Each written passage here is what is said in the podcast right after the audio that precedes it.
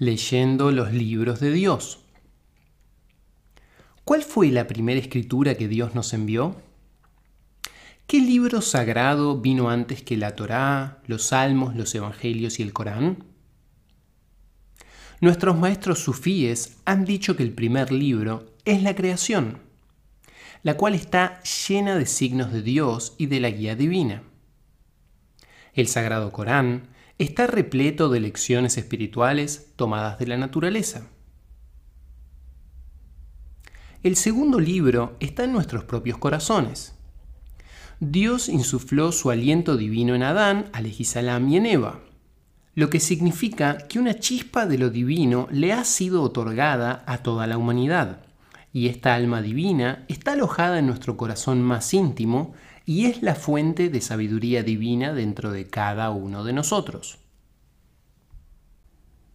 Musafer Efendi, Radiala Juanju, acostumbraba a decirnos, Dios puso un libro divino en tu corazón lee su libro y mira profundamente hacia adentro para entender tu naturaleza interna.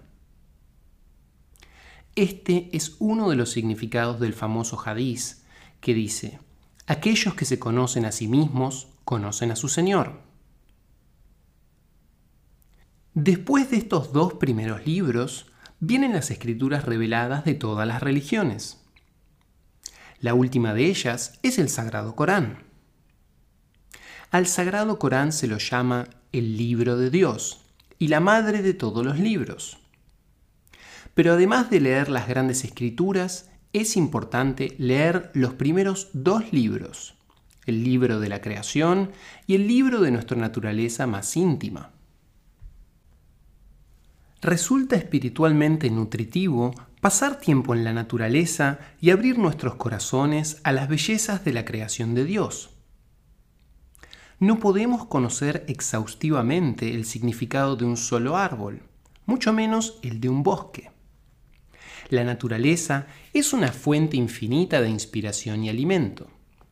Pero salir a caminar solamente no es suficiente. Tenemos que observar más profundamente para leer el libro de la creación. Pasen tiempo en la naturaleza con la intención de encontrar la presencia divina y la belleza de Dios en la creación. Como Dios ha enseñado en el Corán, a donde sea que mires, allí encontrarás mi rostro. Recuerdo la historia del hermano Lorenzo, un gran místico cristiano. Él había sido un soldado cuando era joven. Después de ser herido en batalla, Lorenzo dejó el ejército y mientras se encontraba en camino de regreso a su hogar, en pleno invierno, vio un árbol sin hojas totalmente desnudo y de pronto se dio cuenta de que la vida se encontraba escondida dentro del árbol, esperando solamente que Dios lo devuelva a la vida durante la primavera. Entonces pensó, si Dios puede traer a un árbol sin hojas a la vida año tras año, Dios también puede ciertamente traerme a mí de vuelta a la vida. En lugar de retornar a su hogar, Lorenzo entró a un monasterio. Como no tenía educación, Lorenzo solo pudo convertirse en un hermano laico. Trabajaba todos los días lavando los platos y los cacharros en la cocina del monasterio. Los monjes estudiaban, cantaban y rezaban todo el día, mientras que él trabajaba duro en la cocina. A pesar de esto, o quizás debido a esto, el hermano Lorenzo desarrolló una profunda práctica de rememorar la presencia de Dios a través de su vida diaria. Eventualmente, encontró que Dios estaba con él a toda hora, ya sea que estuviese rezando en la capilla o lavando los platos. Tal como le ocurrió al hermano Lorenzo, nuestras vidas también pueden ser totalmente transformadas por la visión de cualquiera de los signos de Dios en la naturaleza, o por tan solo un versículo de cualquiera de los libros divinos también podemos adoptar la práctica espiritual del hermano Lorenzo, desarrollando el hábito de recordar a Dios a través de nuestra vida diaria. Al principio quizás nos olvidemos constantemente, pero de manera gradual podemos desarrollar el hábito de la remembranza.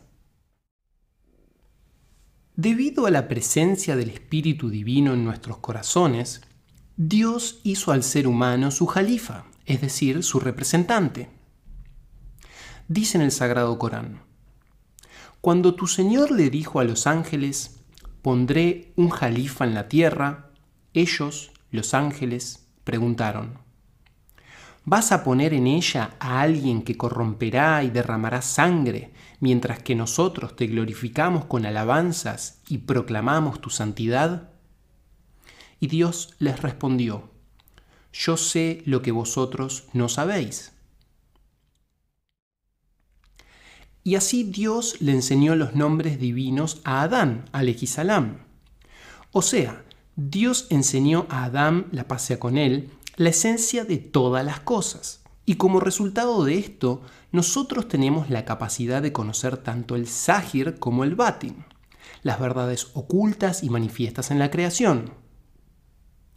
Los ángeles no conocían los nombres divinos, y Dios les ordenó que se prosternen ante Adán, salam, para honrarlo como su maestro porque él sabía lo que ellos no sabían. El término jalifa significa literalmente vicerregente, es decir, el que gobierna en lugar de otro. Significa que a los seres humanos se les ha dado la autoridad para servir y administrar la creación, no por derecho propio, sino como representantes de Dios. Del mismo modo, embajadores y generales no tienen poder por sí mismos.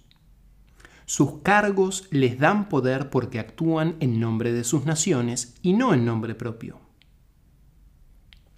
Un embajador disfruta de un tremendo estatus como representante de su nación, pero solo en carácter de embajador y no como individuo privado. Los generales detentan un gran poder militar pero solo dentro de sus roles de generales. Como jalifas de Dios, tenemos un enorme poder y responsabilidad, pero solo si actuamos en nombre de Dios. Todas las suras del Corán, excepto una, empiezan con la frase Bismillahirrahmanirrahim, es decir, en el nombre de Dios, el más misericordioso, el más compasivo tenemos que acordarnos constantemente de actuar en nombre de Dios, no en nuestro propio nombre. Si un embajador dice, en nombre de mi país, eso tiene un significado. Pero en cambio, significa mucho menos si él dice, en mi nombre, Juan García. A muy poca gente le interesa lo que Juan García tiene para decir como individuo pero cuando habla como embajador, sus palabras tienen un gran peso. Había una vez una esposa que era muy devota y que siempre se acordaba de actuar en nombre de Dios. Antes de hacer cualquier cosa, ella decía Bismillahirrahmanirrahim. Antes de empezar a preparar la comida, decía Bismillahirrahmanirrahim. Cuando servía la comida, decía Bismillahirrahmanirrahim. Cuando salía de su casa para ir de compras o de visita, decía Bismillahirrahmanirrahim. Su esposo estaba ya muy cansado de escuchar esto todo el tiempo. Cuando estás enamorado del mundo, no quieres que se te recuerde que Dios es la única realidad. El esposo se dijo a sí mismo, tengo que curarla de este hábito estúpido e irritante no es solo irritante, sino que es primitivo y supersticioso. Entonces, el esposo le dio una bolsa con monedas de oro a su mujer y le dijo, necesito invertir alguno de nuestros ahorros en una empresa comercial. Por favor, toma este dinero y manténlo seguro. Lo necesitaré mañana por la mañana. Tenían una caja fuerte en la casa y la mujer estaba a cargo de la misma. La mujer fue a la caja fuerte y dijo Bismillahirrahmanirrahim, mientras sacaba la llave de una cadenita que le colgaba del cuello. Con otro Bismillahirrahmanirrahim destrabó la cerradura. Bismillahirrahmanirrahim y abrió la caja. Bismillahirrahmanirrahim y puso la bolsa de monedas en la caja fuerte. Bismillahirrahmanirrahim y cerró la caja fuerte con llave. Bismillahirrahmanirrahim y volvió a ponerse la llave en la cadenita alrededor de su cuello. Esa noche, mientras la esposa dormía, el esposo tomó la llave de la cadenita en el cuello de ella. Sigilosamente fue a la caja fuerte y la abrió. Nada de Bismillahirrahmanirrahim, por supuesto. Tomó la bolsa de monedas, salió afuera y la tiró en el pozo de agua de la casa. Pensó, esto le enseñará. Es una lección muy costosa, pero si ella finalmente deja de decir Bismillahirrahmanirrahim todo el tiempo, entonces habrá valido la pena. Después, el esposo trabó de nuevo la cerradura y volvió a poner la llave en la cadena del cuello de su esposa.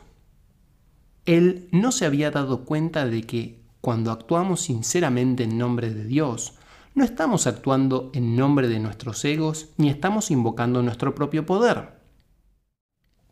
Estamos haciendo a Dios socio de cualquier actividad que comenzamos diciendo sinceramente Bismillahirrahmanirrahim. A la mañana siguiente, el esposo le pidió el dinero a su mujer y le recordó que era responsabilidad de ella mantenerlo seguro. Diciendo Bismillahirrahmanirrahim, ella tomó la llave de alrededor del cuello. Bismillahirrahmanirrahim abrió la cerradura de la caja fuerte. Bismillahirrahmanirrahim levantó la tapa. Bismillahirrahmanirrahim metió la mano y sacó una bolsa de monedas de oro chorreando agua. El esposo se desmayó.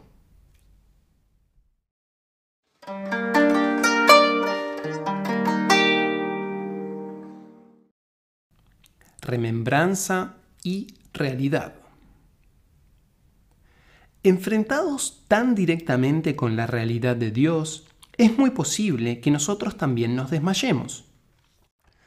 Una profunda experiencia de la presencia de Dios probablemente interrumpiría por completo nuestras usuales maneras de pensar y sentir. Esto ocurriría si alguna vez entrásemos en un estado de verdadera remembranza, lo cual muy poca gente puede soportar. Como sufíes, practicamos el dikrullah, o remembranza de Dios, mediante la repetición de los nombres de Dios.